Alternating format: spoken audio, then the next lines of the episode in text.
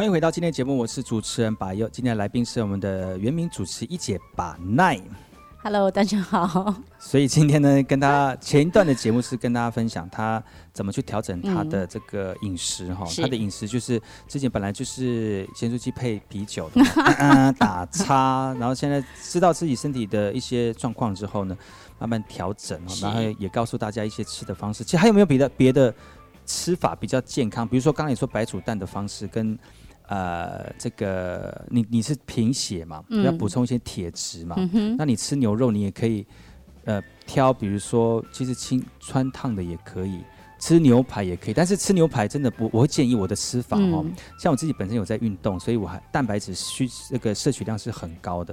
但是你不能吃太多的，我觉得最平价的牛排反而是最容易呃会造成身体负担的一个、嗯、一个饮食状况，比如说。铁板面，嗯，铁板面上不是有连酱吗？是啊，那个酱有很多勾芡，其实也有很多淀粉在淀粉在里面，所以呢，我会我会建议我就不要加酱，嗯哼，嗯，那就也可以吃到牛肉的味道。啊。第二个就是我会建议把那个面换成蛋，嗯哼，然后让像我是需要多一点蛋白质的人，所以就会把那个蛋那个把那个面变成蛋，它本来就会给你一颗蛋嘛，是你就再换成另外一颗蛋另外一颗蛋，哎，然后就是、嗯、如果你真的是还。不能改变你的口味，你就可以再拿一个海盐，嗯哼，啊，撒在你的那个牛排上面，这样吃相对的对身体的这个营养素的获得，哈，就是如果是特别要增加一些蛋白质的话，会这样的吃法，嗯，他会建议不要过度的调味啦，嗯，或者是过多的淀粉类这样子，嗯，嗯，所以其实我后来发现自己的身体状况这样子，去调整饮食的部分，我就会比较多的时间是希望自己煮。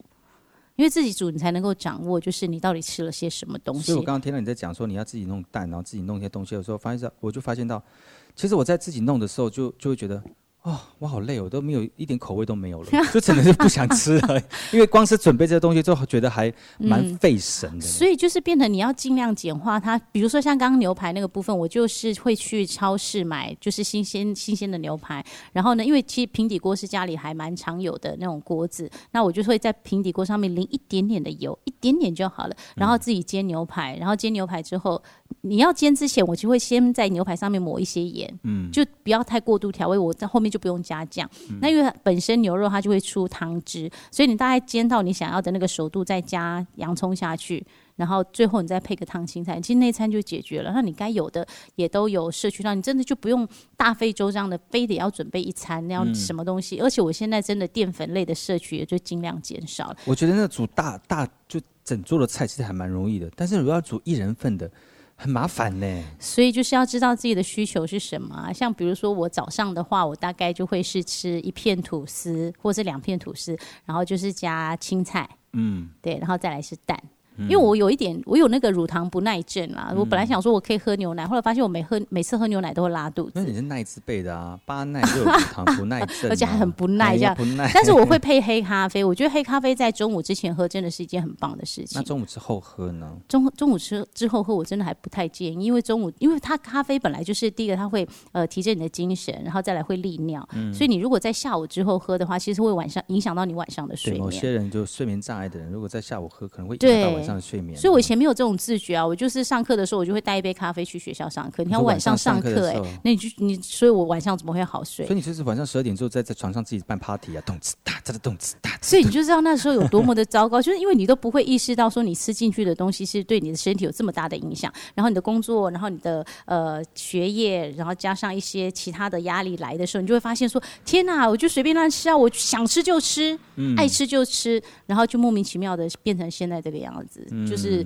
呃，你真的很莫名其妙。对，所以我就觉得说，我立志下定决心，三个月后去检查，说我全部都要是正常值，就是、对，这样子。然后我的那个体脂肪也要降低，我再也不要当个胖的瘦，呃，瘦瘦的胖子，我要当健康的瘦子。嗯、对，呃，但是讲到这个，除了饮食很重要之外，运动也是很重要。对，运动也很重要，所以我这个也有着手去做。嗯，所以在这个，你如果你要身一个健康的身体的话。饮食很重要，嗯、首先就是饮食，第二个就是生活的一种态度。是，就运动也是一种生活的态度哈。嗯、你要让自己生活有一个规律的一个状况。比如说你要去运动的话，你要有一个呃一个强健的身体啦，哈，你要一个找到一个规律的时间运动啊，不能说啊我这样运动好，那我先睡一下，凌晨三点再起来运动，这就不是一个正常的运动方式。对，所以你要找到一个正常的生活方式之后呢，然后搭配运动，其实那个身体的改变就会慢慢的起来。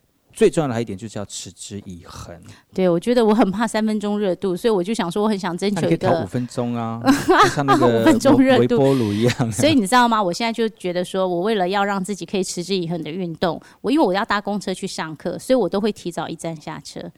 或者是提早两站下车，因为我我学校在半山腰，所以你不要告诉我说你还是会有一些破戒，说啊今天好懒惰。不会，我其实还蛮，因为其实我我还蛮喜欢走路的，而且我的手机有设定就是呃几百步几百，一天几多对多少步这样子。对，然后我还有下载一个 app，是它会给你奖励，就是如果说你有达到那个奖，达到那个目标的话，它就可以换某超商的。真的还假的？真的哇！所以这个 app 就是会提供给你，所以大家如果想要知道 app，它可以上百优的这个元气马布隆，好不好？嗯、我们会提供给大家在这个呃我们的粉丝专业哈。是。那但是不方便在网站上往 那个节目上面讲。自入性行销的对，对大家如果有 有需要的话，可以在我们的这个 FB 上面来跟大家呃说明哈。嗯、所以你有换到很多奖品了吗？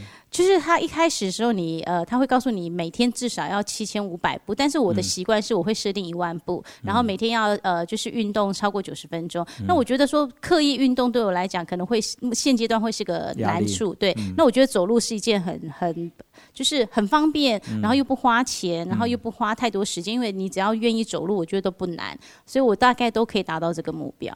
哦，哇塞，就是说。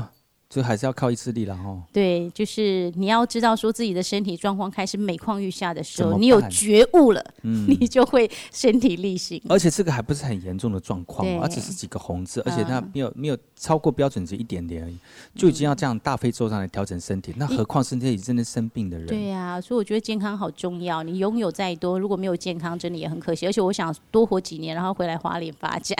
哦，很好啊，所以大家能够、呃、有有这样的一个，那就跟把脉。把那把那一起做好了，嗯、可以行啊。哎呀，那大家就是。呃，一直专注把奈的那个 FB，然后每天看他，你可以 po 你今天吃的东西吗？还是你有走一万步，你的证明给我看？好像、哦、也可以。我其实有曾经做过这件事情，就是为了要去呃增加自己的肺活量，因为要去大陆演出嘛。嗯、那你要吟唱，必须要很高的肺活量。我真的就持续了一个月，每天早上清晨五点半六点出门去运动，嗯、然后呢，从一开始的走路，然后到边走边唱歌，然后开始小跑步唱歌。哦，那时候真的觉得体力超好的，肺活量也超好的。但是后来，也没也没那么夸张。但是真的就是，我就觉得那阵子，因为有这样的目标在前面，我开始身体力行之后，我发现哎，那个效果很好。但是去演出完回来之后，我就是细细在联络，因为你知道，你当你 PO 在 FB 上面，你 PO 在微信上面，每天都有人关注你，你就真的没有办法请假，你知道吗？嗯，对。就说你今天有没有去跑步？你有没有去走公园？哦，你有没有去好好的调，就就运动这样子？那之后，那为什么又停下来？那没有人在关注你的？因为我就说我演出结束了，所以我是为什么现在没有再也不敢，就是说好，我决定要怎么样的时候在上面 po FB，因为我觉得我我不想我不想拿砖头砸自己的脚。真的，我自己本身是教体适能的，嗯、所以在运动这个部分我也是很着着着着重，但是也发现到自己体体力大不如前呐，因为年纪大嘛。对，但是在课程当中稍微稍微偷懒了一下，但是偶尔我还是会。全程的在运动过程当中，全程的带完课程，他说整个回到回休息回到家的时候就虚脱，嗯、哼现在年纪到了，运动很重要，那适度的适度的运动，然后培养一个运动的习惯，这才是重点哈。嗯，而且我觉得太勉强运动好像也不是件好事，对，还是要做什么事情都要持之持之以恒，是的。好吗？今天我们的来宾是把奈，休息一下，待会再回来。